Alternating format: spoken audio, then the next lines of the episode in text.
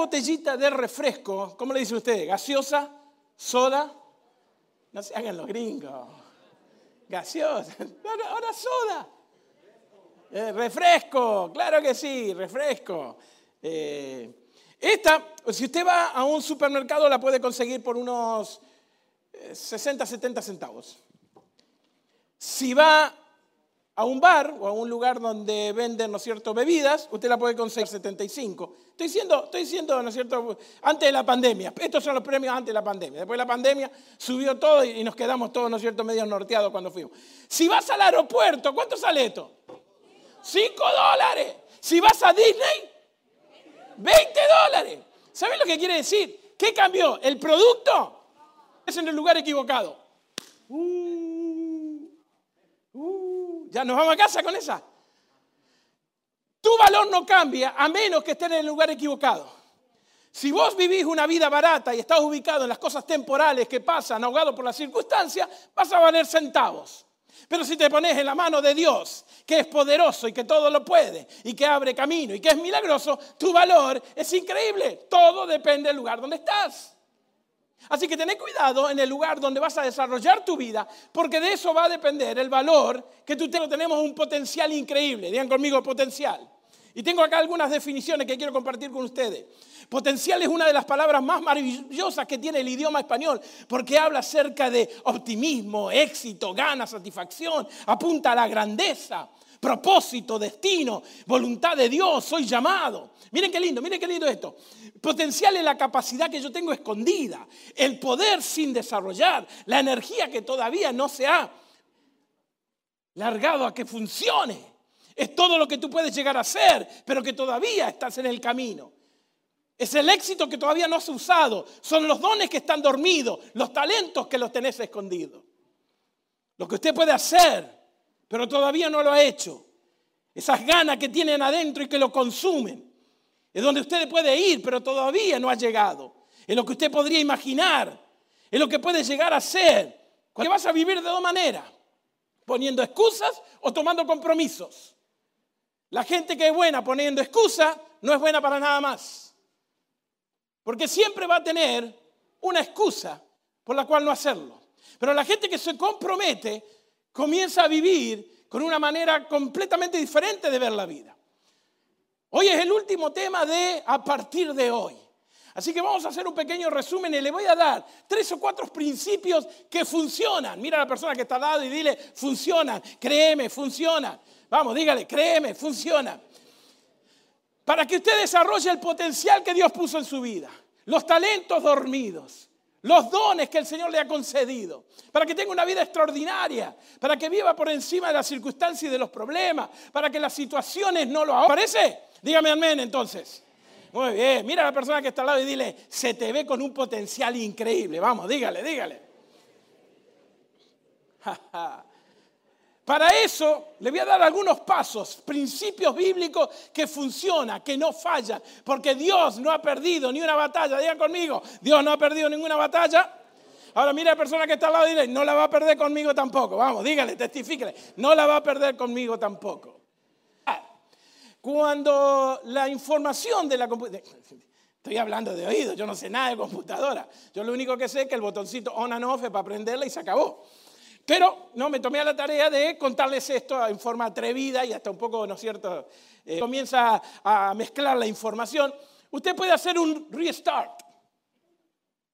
¿No?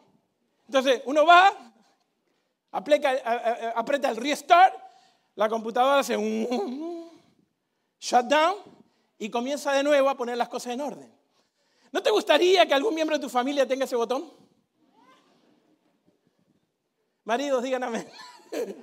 ¿No te gustaría, no te gustaría llegar los viernes y, tu, mujer está histérica? Restart, pum.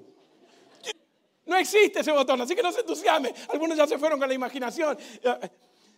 Pero sí existen algunos pasos que yo puedo hacer para restart, para comenzar de nuevo.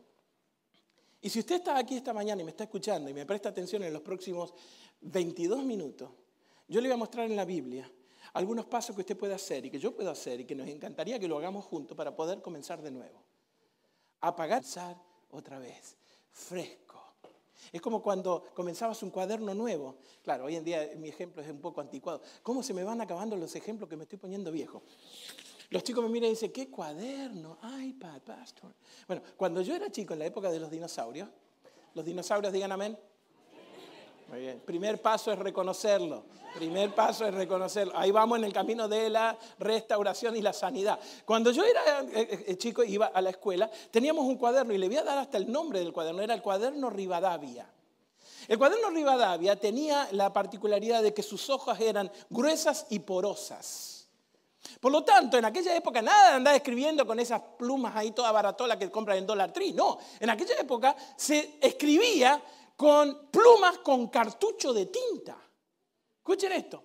La pluma, mejor estilo de la Revolución Francesa o de lo que escribieron, ¿no es cierto?, eh, acá los americanos cuando hicieron su constitución, usted le sacaba la cabecita, le encajaba el cartucho de tinta, la tapaba y escribía.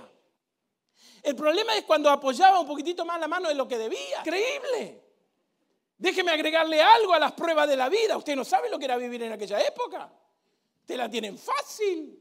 En la computadora, back, back, back, back, back, back, y no te quedaba nada. Pero en aquella época, la maestra te pedía por lo menos cuatro veces, ponía muy bien diez, estudia otra cosa, usted no sirve, todo eso te ponía.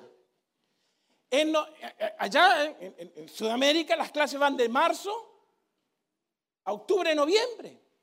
En octubre, esa maestra cruza con... Ya estamos a punto de terminar. Y ese día justo prestaste el cartucho más de lo debido. Uf, la mancha. Decir, ¿qué hago? ¿Por qué cuaderno Rivadavia? Porque no era engrapado, era cosido. Vos sacás la hoja y no te queda nada. Vos podés empezar de nuevo y nadie se da cuenta. Pero en esas hojas vos las sacabas, tenías que hacer todo el cuaderno de nuevo. ¿O quiero decirte algo? Dios hoy te va a dar una hoja nueva y no en el cuaderno Rivadavia. Te la va a dar en el cuaderno de la gracia, donde tus errores se pueden borrar sin tener que arrancar ninguna de tus. No te escondas, sal de la cueva, deja de meterte en la cueva de tu pasado, de tus errores, de tus fracasos, de las metidas de pata. No podés vivir escondido. Sería bueno que lo anotes. Son solamente cuatro o cinco pasos, así que empieza con este. No te esconda. Tenemos que dejar de verme como víctima de la vida. Ay, si la vida me hubiera dado otra cosa, si hubiera nacido en otra víctima. Tú no eres víctima, eres victorioso. Todos aquellos que confían en el Señor vivirán venciendo, sin problemas, no, sin batallas, no, con un montón de batallas, pero victorioso, digan conmigo, victorioso. Nadie puede tener el permiso de arruinarte la vida a menos de que tú se la des. Tú vas a hacer lo espiritual que quieras hacer, Tú vas a hacer lo profesional que quieras hacer. Tú vas a vivir la excelencia de tu vida de lo que digo que puede. Arruinar mi vida soy yo. No mire para el costado. No mire. Eres tú. Esposa, mire a su marido y dígale, yo creí que era vos, mira.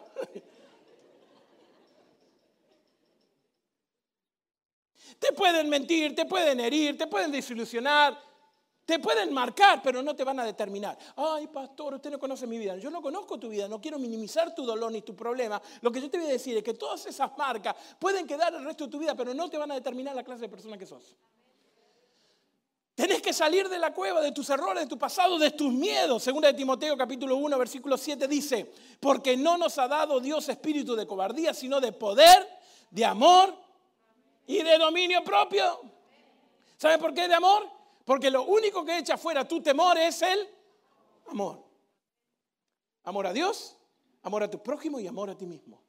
De mirarte al espejo y aceptarte. Sabes quién sos.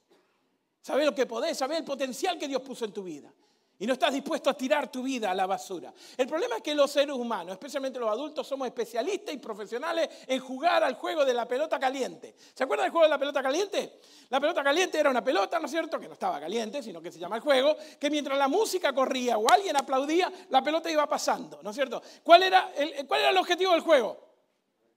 Aventarle la pelota para que no te quede a ti, porque si te quedaba a ti, ¿qué, qué pasaba? Te quemaba y entonces tenías que hacer una consecuencia, ¿no es cierto? Eh, y depende en el, ambiente y en el círculo donde estaba, Era la consecuencia. Así que todo el mundo agarraba y cuando agarraba la pelota se la quería sacar encima lo antes posible. Y nosotros, los seres humanos, somos especialistas en eso. Queremos vivir echándole la culpa a los demás. Queremos jugar a la pelota caliente y tirarla, tirarla, tirarla, tirarla para que nunca tenga. ¿Sabes una cosa? El día que tú te comprometas y dejes de poner excusas, tu vida va a cambiar en forma radical. Y comprometerse significa que tenés que sacar tu cabeza de la cueva. En la Biblia hay un montón de estos ejemplos. Cuando el pueblo de Israel tuvieron que enfrentar a un gigante, el pueblo de Israel se metió en la cueva.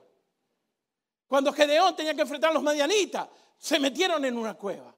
Cuando Elías parecía que había fracasado porque sus emociones estaban en una depresión crónica, se metieron en una cueva. Es nuestro instinto el hecho de escondernos, de tratar de escapar de la situación. Somos cristianos avestruces.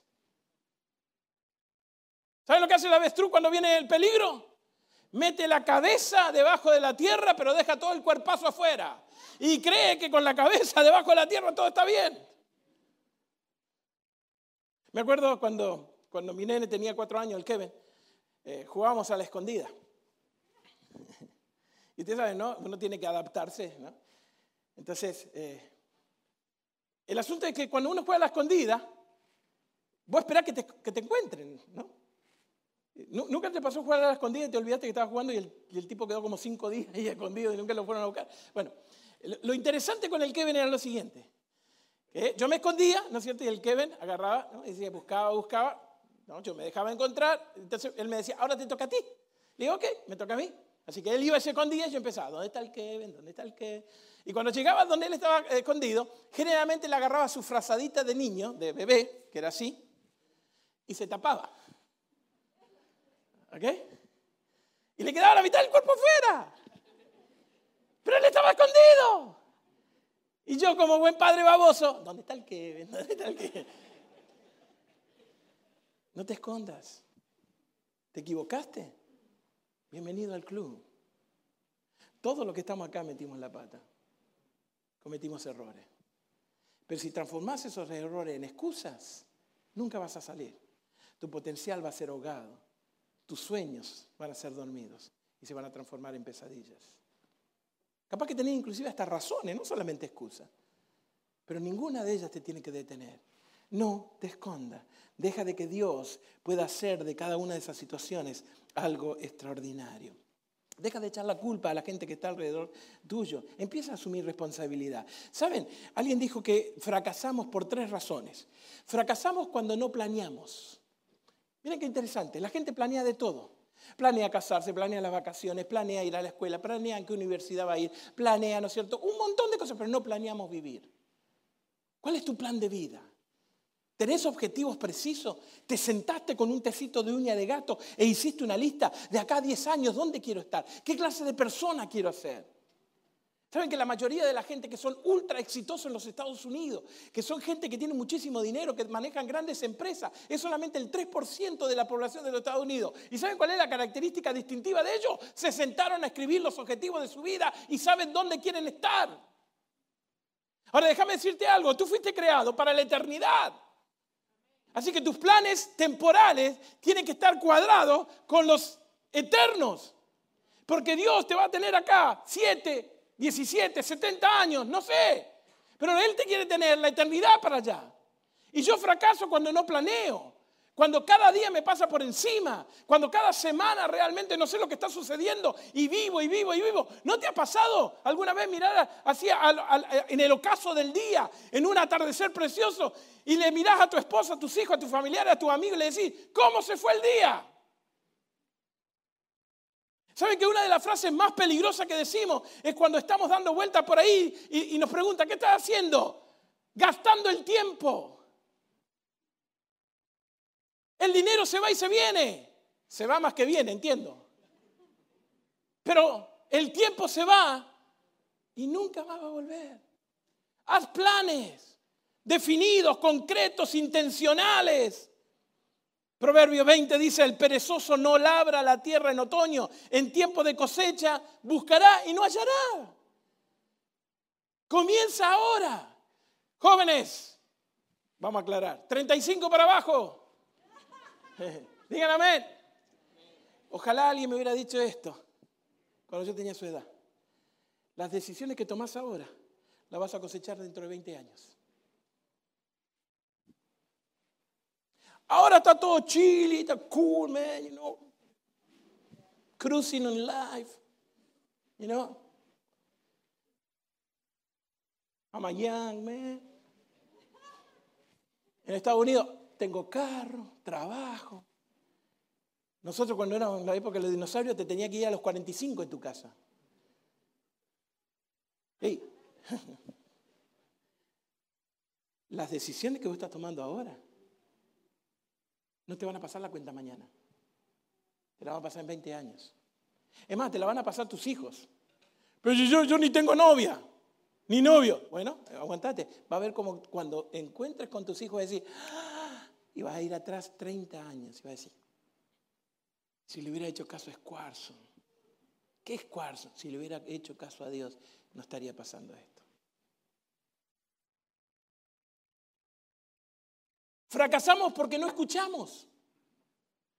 Fracasamos porque todo el tiempo queremos tener la razón y somos demasiado orgullosos como para pedir ayuda. Mire, el mundo secular, la gente postmoderna ha creado todo un negocio alrededor de que hoy le llaman coaching. Life coaching. Health coaching. ¿Por qué? Porque se ha dado cuenta de que no soy un llanero solitario, que necesito gente que me ayude que vea la vida de otro punto de vista. Ese punto ciego que yo no estoy viendo. Ese punto de que solamente lo ve alguien o que me está entrenando o que me ama demasiado. Pero nosotros nos aislamos y no escuchamos. Déjeme darle eh, una sola sugerencia con mucho respeto. Si ustedes hicieran el 75% de lo que escuchan los sábados a la mañana acá en su vida, su vida sería extraordinaria. Pero usted se va a olvidar el 90% de lo que yo le estoy diciendo cuando salga de esa puerta. Porque está tan acostumbrado a Instagram, cuac, cuac, cuac, cuac, que cuando usted escucha, no asimila, no escribe. Está pensando en cualquier cosa. Entonces el enemigo aprovecha la distracción para que usted no escuche y si no escucha, no lo pone en práctica y sigue volviendo a vivir la misma vida. Fracasamos porque no escuchamos. Proverbio dice, el insolente no le gusta que lo corrijan, ni busca la compañía de los sabios. Ah, escuchen esto. es extraordinariamente importante que usted lea libro de salud, que haga dieta, que tome espinaca con sal. Es que es increíble que usted tenga que dejar el azúcar. Claro, haga todo eso. Pero ¿saben lo que es más importante? Que se junte con gente espiritual que lo lleve para arriba. No, no vaya a la iglesia. Ese amigo no te sirve. No te sirve. Voy a decir algo feo. Descártalo. Descártalo. Si vos tenés un novio que no te trae a la iglesia, no te sirve, pero es chulazo, pastor. Bueno, vamos a ver después, dentro de 10 años, a ver si cuando, se, cuando el, el, six pack se le vuelva one pack, a ver si decir lo mismo que chulazo. Si tienes amigos que solamente critican, descártalos. Júntate con gente mejor que vos, que tenga otros ideales, que te motive, que te esté ahí todo el tiempo empujando, que te ayude a crecer. Fracasamos porque no persistimos, nos damos por vencidos muy rápido. ¿Cuánto empezaron dieta el primero de enero? Nadie. Ah, no, ya la dejaron. Ahí está el asunto. ¿Cuántos comenzaron a pintar la casa y la dejaron por la mitad? Gris y roja le quedó. Somos buenos empezadores, pero nos cuesta terminar las cosas. ¿sí? ¿Cuántos de ustedes tienen proyectos en el garaje que algún día lo van a hacer? Ahí está. ¿Cuántos tienen que arreglar algunos closets? Algún día lo vamos a hacer. Somos buenos empezadores, pero a la mitad. Y fracasamos porque no persistimos. Si en el día de la aflicción te desanima, vas a limitar tu fortaleza, dice el sabio Salomón en Proverbios 24. Escuchen, George Washington perdió dos tercios de las batallas, pero ganó la guerra. Napoleón se graduó en el número 42 y eran 43 alumnos. Edison fracasó más de mil veces hasta que por fin nos dio la luz. Baby Ruth batió 714 home run, ¿es así, Mario? ¿Sí? 714 jonrones, pero fue en 21 años, pero fue ponchado 1330 veces, el doble de los de los home run que hizo. La gente que es buena en poner excusa no es buena para nada más. Persiste, aguanta, sigue adelante. No pongas excusa. La lucha más dura que vas a tener este año, míreme, míreme aunque sea feo. La lucha más grande que vas a tener este año no es con la pandemia, ni con el COVID, ni con el Omicron, ni con el Potrocron, ni nada de eso. La lucha más dura que vas a tener este año es con conmigo, dígalo, dígalo, es conmigo. Es conmigo. Deja de mirar dónde está y comienza a mirar dónde vas a estar. Muévete, sal de la cueva. No confundas humildad con haraganería. Y bueno, acá estoy bien, tranquilo, no, yo... No, no, no, sueña en grande. Número dos, utiliza esa experiencia. Vamos, gente, ayúdeme, ayúdeme que tengo que avanzar. Utiliza tus experiencias. Para tener éxito en la vida, yo necesito evaluar todas las cosas que pasaron en mi vida para poder hacerlas sin cometer el mismo error. Dios no desperdicia ninguno de tus dolores. Capaz que llegaste acá con una herida tan grande que debo decir, no puedo más, no puedo dar un paso más. Todos hemos estado en esa situación. Hasta que entendés que dada experiencia es la base fundamental donde vas a construir tu vida. Por más dolorosa que sea. Si Dios lo permitió, es porque en algún momento tú lo vas a utilizar. Quizás alguno de ustedes fue abusado de niños. Dios quiere ponerte en un lugar donde tú puedas ser de aliento, motivación y sanidad para aquellos que no pasen en la misma experiencia que pasaste tú. A lo mejor tuviste un divorcio horrible. Dios te está enseñando y te está permitiendo eso para que cuando renazcas con el poder de Dios puedas ser de bendición y de milagros para otros. No niegues tus experiencias, no las escondas. Al contrario, hazte estas preguntas. ¿Qué he ganado de esta experiencia? ¿Tengo más salud? Tengo mejor salud mental y espiritual? ¿Quién ha estado a mi lado? Porque amigos tenemos todos, pero cuando alguien te necesita, ahí se borran todos. Y ahí vos podés evaluar quiénes son realmente tus amigos. ¿Quién me ha ayudado? ¿En quién puedo contar? Cuando comienzas a cambiar y a crecer, es necesario que empieces a evaluar tus experiencias y saber, ¿no es cierto?, de que hay alguien que te va a ayudar. Por eso la iglesia es tan importante, gente. Si usted viene en forma esporádica, usted nunca va a conocer a la gente. Mire, voy a decir algo. Ah, ahí le va. La manera en que nosotros hacemos iglesia ahora la inventó Satanás. ¿Sabe por qué? Porque en Hechos dice la palabra de Dios que la iglesia se reunía en casa comían juntos, aleluya. Eso. Pasaban todo el día chachareando, hablando. Iban y servían. Y entonces la iglesia crecía, crecía. Y el enemigo dijo, ¡ach! Esto hay que pararlo. Si sigue así, le van a predicar el evangelio a todo el mundo y Cristo va a venir.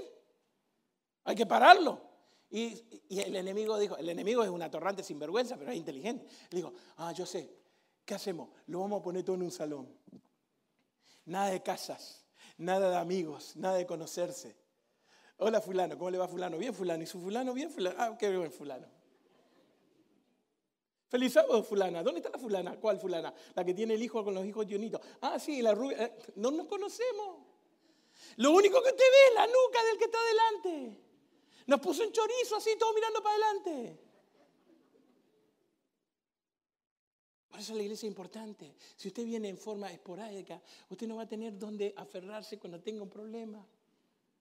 Por lo tanto, utiliza tus experiencias. La experiencia van elaborando en mi cerebro un sistema de referencia. Entonces, cuando yo necesito algo, el cerebro hace uh, va para atrás y va en el archivo, traque, traque, traque, traque, traque, traque, traque, traque, traque, traque, archivo de dinosaurio, traque, traque, traque, traque, traque, acá está, acá está, saca. Entonces, si tu cerebro está guardando un montón de mentiras y de farsas y de errores seculares que el mundo te pone, por supuesto que vos vas a reaccionar de esa manera. Mira, si yo te pongo al lado mío y te digo por, por 10 años, el crimen no se debe pagar, el crimen está bien, matar a una persona no hay problema. En 10 años yo te prometo, pongo la mano en el fuego que te convenzo y vos vas a pensar que el crimen no tiene por qué ser castigado.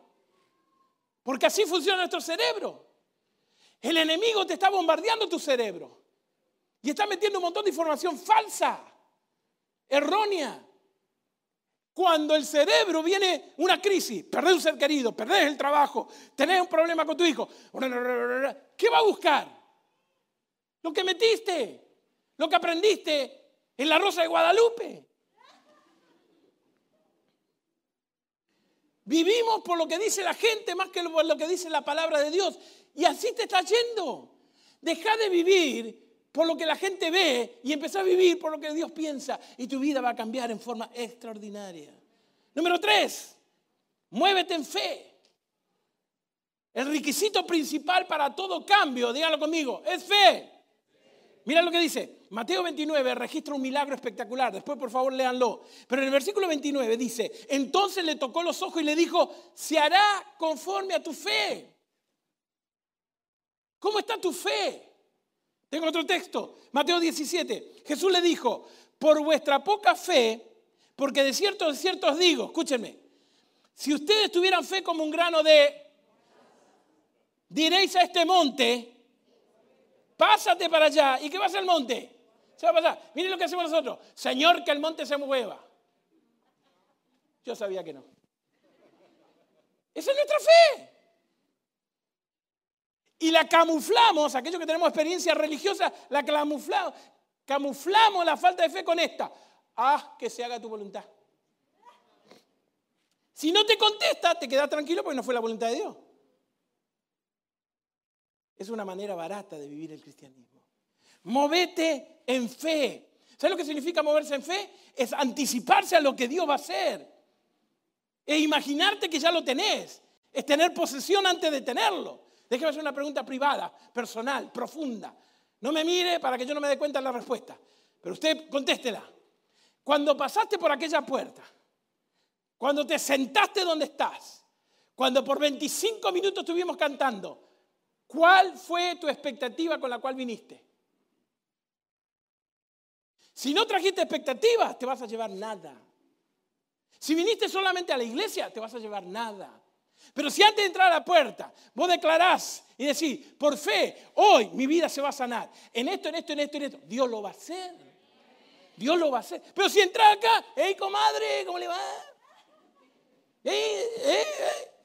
Nada no te va a llevar nada. Por eso nuestras iglesias están tan impopulares, porque no hay cambio. Ahórrenme el trabajo de predicar. Confíen en el Señor que sus vidas van a ser mucho más poderosas que mis palabras. Tienes que moverte en fe, obedecer en confianza, porque Dios lo va a hacer. Gente, si Dios puso un punto y aparte, no pongas un signo de pregunta. Miren, hagan esto en su vida. Si está escrito, no preguntes. Si está escrito, no preguntes. Simplemente muévete en fe. Pero no lo veo, eso es fe. Pero lo espero, eso es fe. Muévete en fe. Haz de tu vida una obediencia radical que Dios va a empezar a hablar en tu vida. Tenemos que aprender a construir nuestra vida alrededor de la fe. El problema es que muchos sabemos lo que tenemos que hacer, pero nos falta esa fuerza para hacerlo. Ok, vamos a suponer, un ejemplo, ayúdenme. Estás en el medio de un río infectado de cocodrilos. ¿Qué tienes que hacer? No me diga que tampoco eso sabemos. Vamos, ayúdenme. Que te caes en el medio de un río infectado de cocodrilos. ¿Qué tienes que hacer? Nadar. Bien.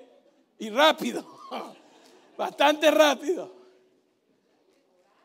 Orar ¿Orar o nadar? Pues yo he entendido que el cocodrilo también dice, Señor, gracias por este desayuno. También está orando.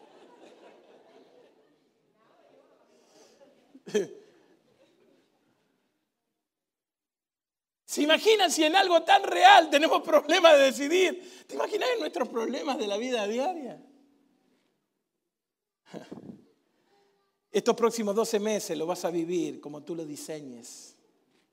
Y si tú no lo diseñas, alguien más lo va a diseñar por ti. Este es el problema. Hay muchos de nosotros que creemos tener control en la vida, pero en realidad somos controlados.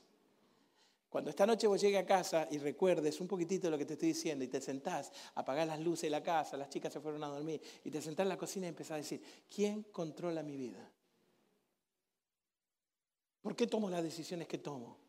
¿Por qué si veo el cocodrilo que viene con los dientes filosos y con la boca abierta no me muevo? ¿Por qué? ¿Por qué? ¿Qué te parece si pones en el refrigerador, este año yo creo que Dios, y completa la frase, y pone una frase cada día? Lo único que elimina el miedo es la fe y el amor. Fe no es ausencia de miedo, sino avanzar a pesar del miedo. Proverbios 29 dice, temer a los hombres resulta en una trampa, pero el que confía en el Señor sale liberado. Cuatro, enfoca tus pensamientos.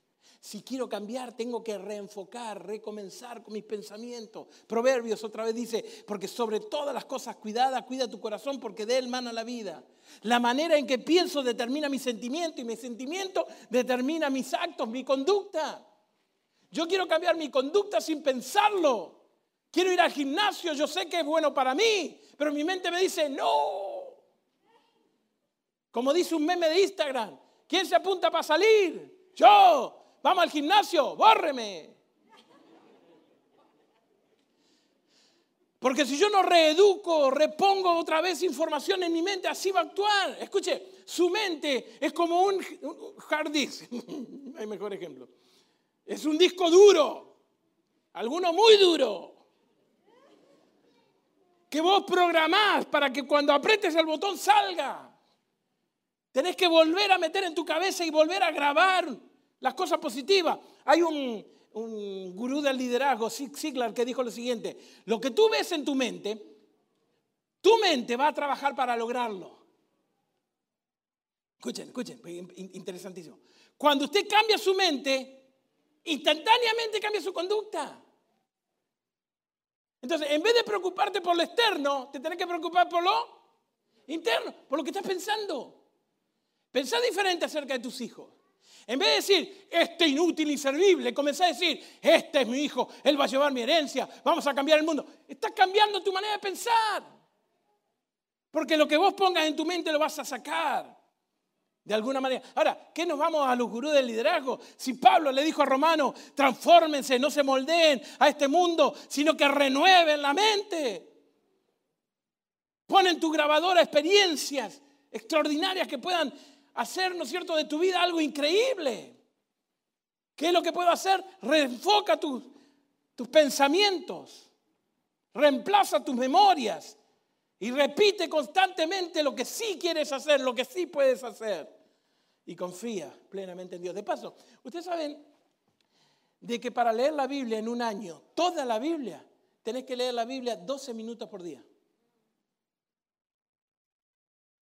El partido de Argentina con Chile demoró una hora y media. Y no pestañé ni un segundo. Yo no me dormí, mi esposa me tuvo que decir, ¿cómo van? ¿Cómo van? ¿No? ¿Qué dice? ¿Qué dice el comentarista? ¿No? Despiertito, todo el tiempo, atento. Es más, cuando empezaron a cantar el himno de alabanza, yo también me lo sabía. Gol. Y el tipo que hizo el gol no me dijo, a ver, Gusti, cante conmigo. No. Nada. Él empezó con el tono, yo afiné mi garganta y grité con él. Fíjate qué interesante, ¿no? Qué paradójica que es la vida. Cuando terminó el partido, reflexioné, me puse feliz, gocé. ¿Por qué no lo hago con Dios? ¿Por qué esa pasión no me mueve mi corazón? Porque mi cerebro ha sido bombardeado y educado.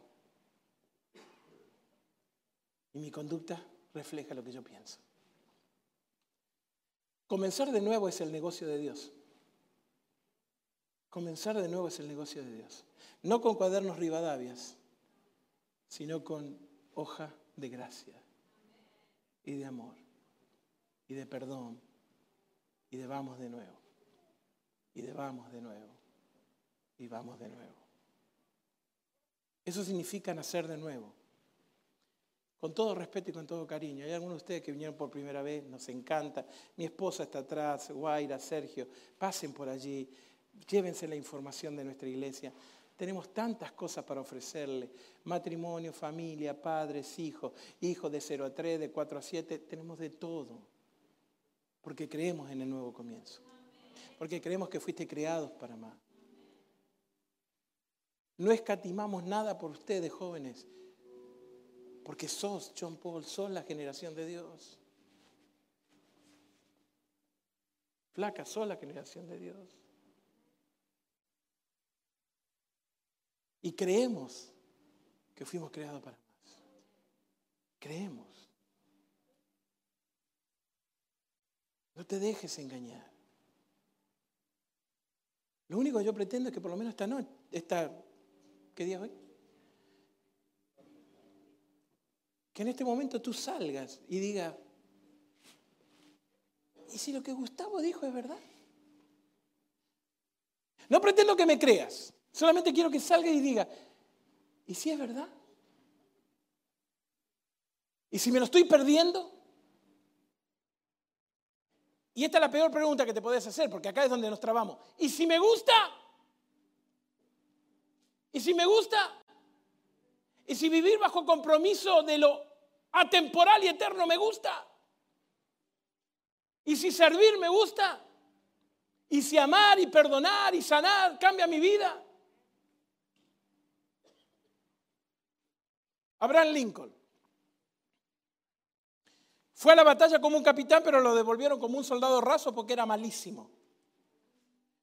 En el 1830 abrió un negocio. Se fue a bancarrota en el año 31. Trató de ser abogado y lo echaron de la universidad porque era impráctico, temperamental y no sabía hablar.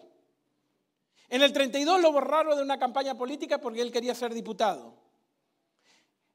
En el 33 se pone de novio, en el 35 la novia muere.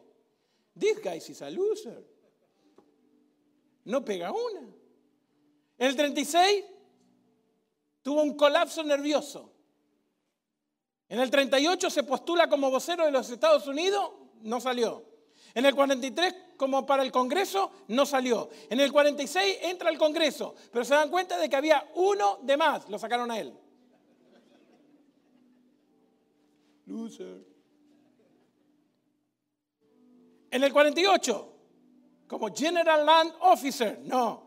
En el 50, como senador, no. En el 56, alguien le dio la oportunidad de ser vicepresidente, no. En el 58, senador, no. En el 60, se postula como presidente de los Estados Unidos y fue uno de los presidentes que más marca dejó en este país. ¿Por qué? ¿Por qué? Cuando los historiadores encontraron la Biblia de Abraham Lincoln, cuando los historiadores recolectaron para poner en el museo de Abraham Lincoln, encontraron su Biblia y encontraron el verso de Salmos, capítulo 34, 4, marcado, highlighted, con amarillo, con anaranjado, a tal punto de que había roto la Biblia. Salmos 34, 4. Estaba allí en la mesita de luz de Abraham Lincoln y cuando lo abrieron y encontraron ese texto, el texto decía, busqué a Jehová, él me oyó y me libró de todos mis temores.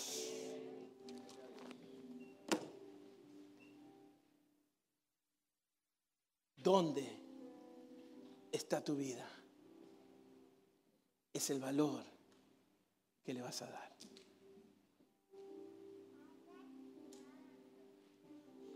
Estás acá esta mañana por un propósito. Nosotros no creemos en las casualidades. Algunos de ustedes lo trajeron obligado, otro, otro, no, no sé, pero Dios te trajo acá para decirte, uno, eres especial. Dios tiene un plan para tu vida. Dios te ama y está dispuesto a sacar todo el potencial de tu corazón. Pero tenés que abrir tus ojos y comenzar a ver de que Dios está peleando tu batalla y ganando tu batalla. Te pregunto, ¿hay alguien acá que hoy quiere comenzar de nuevo? ¿Hay alguien acá que tiene que comenzar de nuevo? ¿Hay alguien acá que quiere la hoja de la gracia? ¿Hay alguien acá que, que le gustaría comenzar a escribir lo que queda de su vida. El primer paso es la valentía de levantar la mano y decir, la verdad que sí, yo lo necesito. Y con todo el respeto, algunos de ustedes no lo van a hacer por miedo al que dirán. esa es la realidad. Esa es la realidad. ¿Y si lo que te estoy diciendo es verdad? ¿Y si lo que te estoy diciendo cambia tu vida? No te vayas hoy sin tomar la decisión más importante de comenzar de nuevo. A partir de hoy, Jesús será el centro de mi vida. A partir de hoy, voy a adorar como un loco. Voy a gritar y cantar en mi carro que cuando la gente me diga, ¡Ja, este está loco! ¿Qué hace? Voy a hablar solo, porque voy a hablar con mi Dios. Voy a servir a todo el mundo para que eso me pusieron en esta vida. Voy a tomar cada minuto de ella y la voy a vivir al máximo. No construyendo mi reino, sino el reino de Dios. ¿Sabes por qué? Porque voy a tener un montón de problemas. Y a lo mejor me voy a ir en bancarrota. A lo mejor me voy a postular para presidente y no voy a salir. Pero no me importa, porque soy hijo del Rey de Reyes y Señor de Señores. Y mientras tenga vida, las piedras no hablarán. Y el mundo sabrá de que nuestro Dios no ha perdido ninguna de las batallas. Si así lo sientes, levanta tu voz, levanta tu mano y dile a Dios. Gracias por acompañarnos. Recuerda que nos puedes seguir en nuestras redes sociales. Nos encuentras en Facebook y en Instagram como Fundación Smiles, dibujando una sonrisa a la vez.